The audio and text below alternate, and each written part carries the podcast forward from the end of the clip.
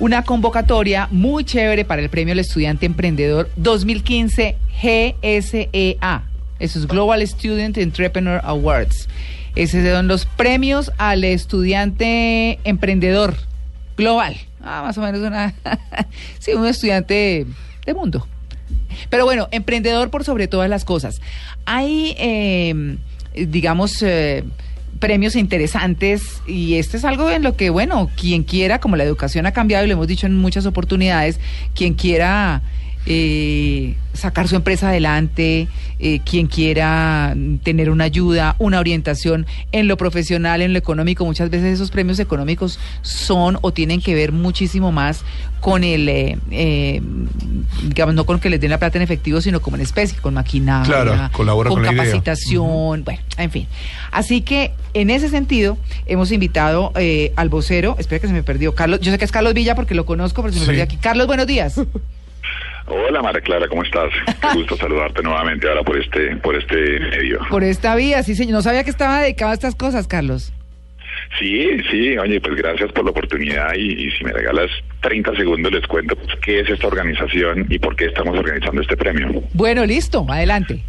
Mira, IO es una eh, es una organización de emprendedores, se llama Entrepreneurs Organization, que existe en más de 45 países en el mundo y somos más de 11 mil miembros, que tiene una misión muy muy específica y es convertirnos en la red de emprendedores más relevante y más influyente del mundo. Sobre todo lo chévere es que es con jóvenes, Carlos.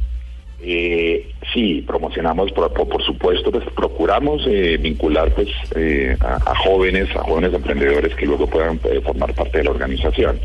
Y este premio es una de las actividades que IO organiza, pues para volverse un actor relevante y promover todas las actividades que, que se están haciendo en torno al emprendimiento y en este caso muy, muy concreto pues en Colombia. Este es un premio que en el cual participan más de 1.700 estudiantes por todo el mundo. en Colombia es la, el tercer año, es la tercera edición. El año pasado ya participaron cerca de 60 eh, estudiantes y la única condición, son dos condiciones las que tienen que tener en realidad. Una, que sean estudiantes, bien sea de colegio, en el primer año el tercer puesto se le ganó un estudiante de colegio.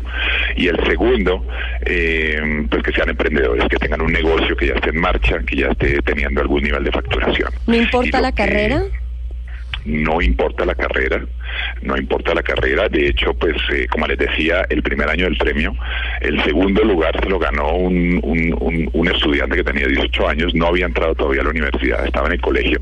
Lo más interesante de este caso es que su emprendimiento fue un colegio, él se, se cansó del del sistema educativo tradicional de Bogotá y eh, montó un propio colegio a los 18 años y ya tenía pues, 60 alumnos estudiando en su colegio. Entonces, digamos que lo, lo que queremos es eso, básicamente es promover estudiantes, bien sea en colegio o universidad, que ya tengan un negocio andando. ¿Cómo se protegen las ideas de quienes las presentan y por alguna razón no ganen, pero queden por ahí, que no eh, las tome quien sí tiene los medios y las desarrolle y de pronto haya algún tipo de, de plagio, de algún tipo de de robo de esa idea y que los estudiantes de pronto se sientan un poquito intimidados a decir, ¿qué tal que yo no gane, pero me quiten la idea?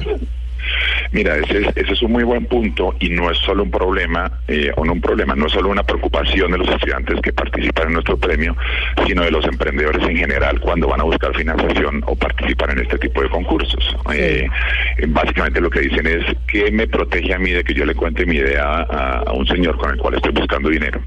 Pero... Mm, la realidad es que esto sucede muy poco. La realidad, pues por lo menos en EO, eh, uno de los valores fundamentales por los cuales nos regimos es trust and respect, es eh, confianza y respeto.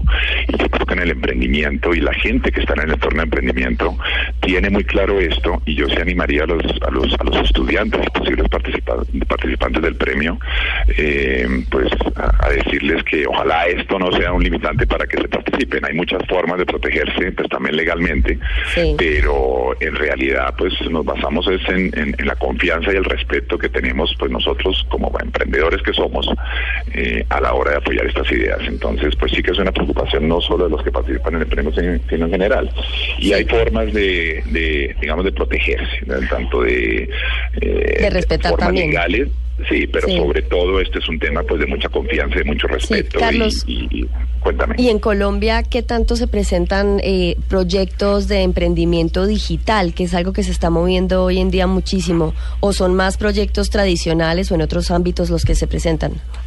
Hay, hay, hay de todo y eso es un muy buen punto porque hoy en día generalmente uno tiene la idea de que el emprendimiento, si no es un proyecto en plan Silicon Valley que yo hice mi super aplicación eh, y que la voy a vender luego por cientos de millones de dólares, pues parece que uno no pudiese ser emprendedor. Eh, pero dijimos que hay un mix y te cuento los dos ganadores específicos de las de las de los dos eh, de las dos ediciones del premio. La primera eh, fue una una una una niña llamada Daniela Moscarella que tiene un bar de uñas que se llama Wheel of Nails. ¿Bar de uñas? sí, sí, sí. Sí, un bar de uñas. Se, llama Wheel of Nails. Ella fue la, ganadora del, del, concurso el primer año. Básicamente es un sitio donde desde las niñas más chiquitas hasta ya, ya, ya mujeres van a que sus uñas se las pongan, pues ya no solo el el, el pinta uñas de un solo color, sino que son uñas de todo tipo de diseño. Y hoy en día tienen línea de esmaltes, María Clara, tienen impresoras para que uno se haga diseños y se los ponen en las uñas de lo que quiera, logos, lo que quiera. Es una innovación en términos de manicure mucho más allá de lo que uno tradicionalmente conoce con el esmalte y ya. Bueno, proyectos así, como este, diferentes, ¿no? ¿Verdad? Pues Carlos, muchas gracias y los felicitamos. Muy chévere. Bueno, nada, pues muchas gracias, María Clara, y, por la oportunidad pues de, hablar del premio. Pero bueno, ¿a dónde se pueden comunicar los interesados, Carlos?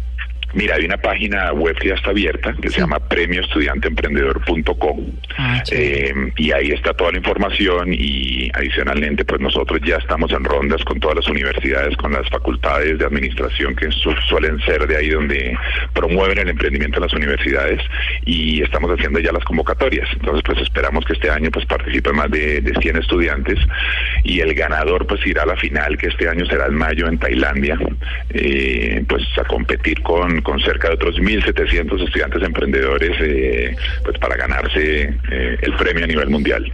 Bueno, es Carlos Villa, ya saben, pueden inscribirse en este concurso que es buenísimo para emprendedores muy, muy jóvenes. Carlos, un feliz día, muchas gracias.